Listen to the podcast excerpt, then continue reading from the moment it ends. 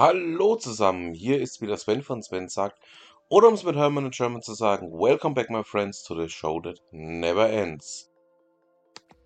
Und damit herzlich willkommen zu 212 AW Alpha. Ja, ähm, ich habe mich entschieden, noch ein paar kleine Extra-Ausgaben ähm, vor Weihnachten zu machen, weil einfach auch so viel los ist. Und dann würde ich sagen, fangen wir doch einfach gleich mal an was haben wir denn für diese Ausgabe?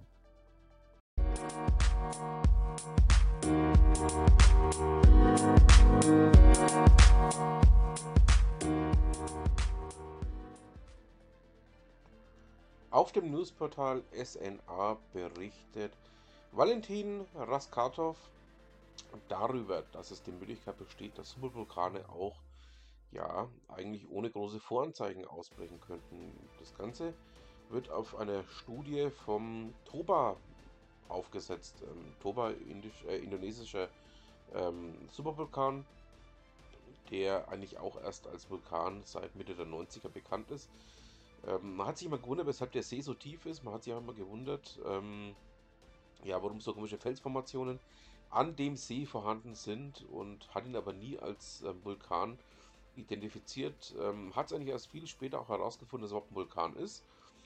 Ähm, anhand von ja, verschiedenen Forschungsteams, die zur gleichen Zeit an unterschiedlichen Themen gearbeitet haben und eben ähm, auf den Toba dann gestoßen sind. So.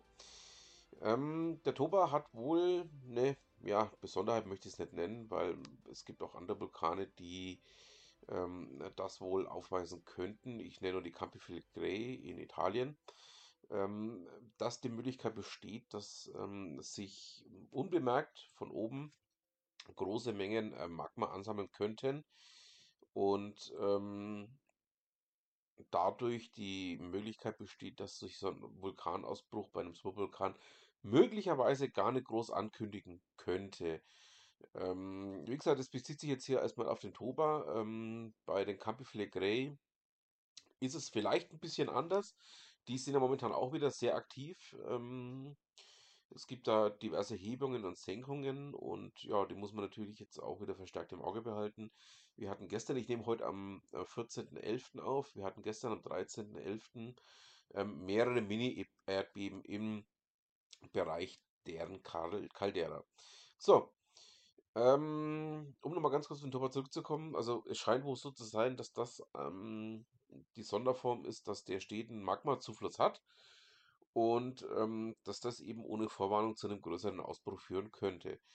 Ähm, ja, das heißt, es würden keine Warnzeichen ähm, vorab auftreten und das Ganze würde dann, ähm, ja, äh, innerhalb von ähm, kürzerer Zeit ähm, zu einem Ausbruch führen. Genau, so. Ähm, ich packe euch, wie ihr wisst ja sowieso, ähm, dass ich alle Themen, die ich bespreche, natürlich in die Shownotes packe.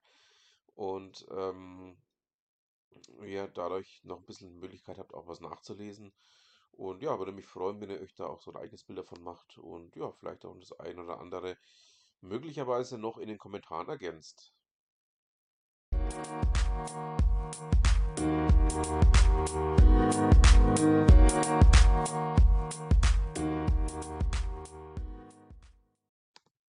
Tobias Kölsch berichtet bei Golem darüber, dass 4% der Amerikaner ähm, den Job gekündigt haben aufgrund von Kryptospekulationen. Ähm, ja, es zeigt auf, dass ähm, eben nicht nur Geld damit verloren werden kann, sondern eben auch ähm, ja, durchaus Geld verdient werden kann. Und in den USA ist es natürlich ein bisschen anders wie bei uns. Auch mit dem Steuersystem ist es ein bisschen anders und aus dem Grund ähm, ist es gar nicht so unmöglich, dass man da drüben das entsprechend auch so umsetzen kann. Ähm, man muss natürlich wissen, dass diese Kryptowährungen oder dieses Krypto im Allgemeinen doch auch Spekulationsobjekte sind. Man kann sehr schnell sehr viel gewinnen, aber auch sehr schnell sehr viel verlieren. Ähm, es wird irgendwann mal wieder eine Ausgabe mit Jürgen und mit Markus und ähm, mit all den anderen geben zum Thema Krypto. Ähm, wir sind da momentan so ein bisschen in der Zeitabstimmung. Momentan passt zeitlich nicht so ganz bei uns allen. Aber wir werden damit sicher auch dieses Thema nochmal anschneiden und ja, dann denke ich mal, euch auch noch ein bisschen was dazu berichten können. Aber wenn wir schon bei den Kryptos sind, ähm, der Think Beyond Ambitious ähm, Blog ähm, hat auch nochmal was zum Thema Bitcoin gemacht, zum Thema Bitcoin als Energiefresser. Ähm, ja, der Blog ist da in den, ist in die, in die berühmt-berüchtigte Falle getreten, einfach mal nicht zu schauen, ähm, wo denn die Energie tatsächlich herkommt. Ähm, die Falle haben wir jetzt schon öfters auch beobachtet. Und ähm, ja, für mich ähm, möchte ich diesen Beitrag gerne auch deshalb mit reinnehmen, weil ich mir sage, ähm, ja, da muss man erstmal schauen, ähm, wo denn die Energie zum Erzeugen der Kryptos herkommt, bevor man dann eben auch mit so einem Blogbeitrag um die Kurve kommt. Packe ich auch mal mit rein, könnt ihr euch mal drüber schauen und ja, dann das ein oder andere dazu selber für euch nachvollziehen.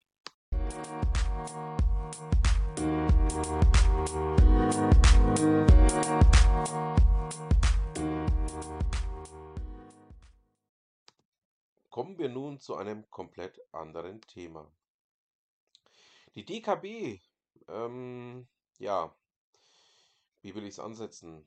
Ähm, DKB ist in meinem Bekanntenkreis eine durchaus sehr beliebte Bank, ähm, weil sie einfach auch bislang auch für die Kunden sehr viel getan hat. Es scheint sich jetzt so ein Stück weit zu ändern. Ähm, es gibt hier bei Giga einen Beitrag, ähm, dass die Giga, äh, dass die, DKB jetzt ähm, die Zügel doch auch bei den Bestandskunden, auch bei den Neukunden heftig anzieht. Peter Hüdelczyk ähm, bringt uns da hier einige Themen auf, die, auf das Tableau, dass die DKB unter anderem auch mit Strafzinsen bis zu, zu 25.000 ähm, Euro arbeitet, aber das betrifft eben nur die Leute, die dann tatsächlich auch 100.000 Euro auf dem Konto haben. Das heißt also, ähm, ja, dass das aus meiner Sicht vielleicht auch ähm, nicht mehr so interessant ist und man vielleicht dann doch eher sein Geld anderweitig anlegt, ob es jetzt ähm, irgendwelche spekulativen Anlageformen sind, wie jetzt zum Beispiel, ähm, man geht direkt in die Kryptos, man kann aber auch irgendwelche ETFs nehmen. Ähm, ich nenne jetzt nur als Beispiel den Oscar ETF oder aber eben auch ähm, den MSI World oder ähnliches.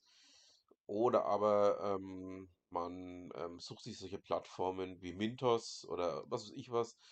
Ich denke mal, ähm, das Thema Banken in der Form wird sich früher oder später komplett überlebt haben. Auch eben wegen dieser Entwicklung, die wir da jetzt gerade sehen.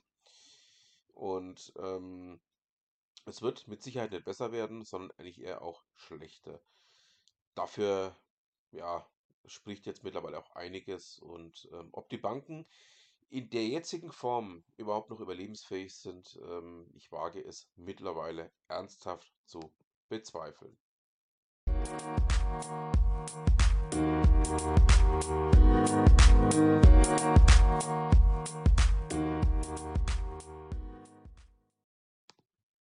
So, kommen wir nun zu einem, ja, eine Mischung aus erfreulich und weniger erfreulichen Thema. Genesis sind ja aktuell auf Tour.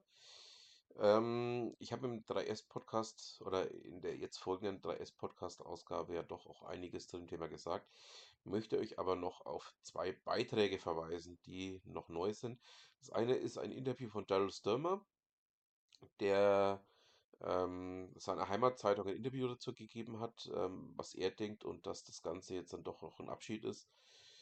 Ähm, das andere ist ein Beitrag, das jetzt vor 30 Jahren das Weekend Dance Album veröffentlicht wurde ähm, und damit auch zur Gründung des deutschen Genesis Fanclubs geführt hat. Ähm, ja, ich packe euch mal beides mit rein. Könnt ihr euch mal ein bisschen in Erinnerung schwelgen, ein bisschen auch vielleicht, falls ihr auf die Konzerte gehen solltet, die jetzt dann auch in, in Europa stattfinden werden, so ein bisschen darauf einstimmen und ja, ähm, möchte euch da den Spaß dran nicht nehmen.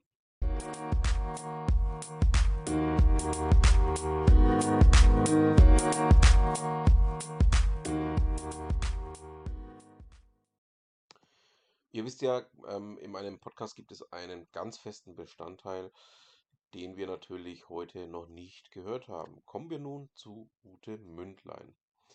Es geht auf Weihnachten zu und Ute hat uns da ähm, mal aufgezeigt, was man noch in der Akquise vor Weihnachten alles erledigen kann.